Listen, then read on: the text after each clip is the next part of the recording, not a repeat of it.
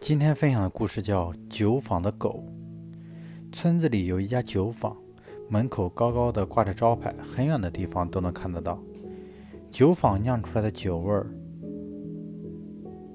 醇厚，气味芬芳，售价合理，人们尝过后都点头称赞不已。按说这家酒坊的生意应该不错，可是却不然。村子里几乎家家都有人喝酒，但是前来打酒的人并不是很多。由于生意清淡，酒坊里囤积了很多以往酿好的酒，有的已经是去年酿的。老板很是着急，却又却不知如何是好。于是请村子里一个很有学问的人，请教村子里一个很有学问的人。有学问的人问他：“你家是不是养了一条十分凶猛的狗？”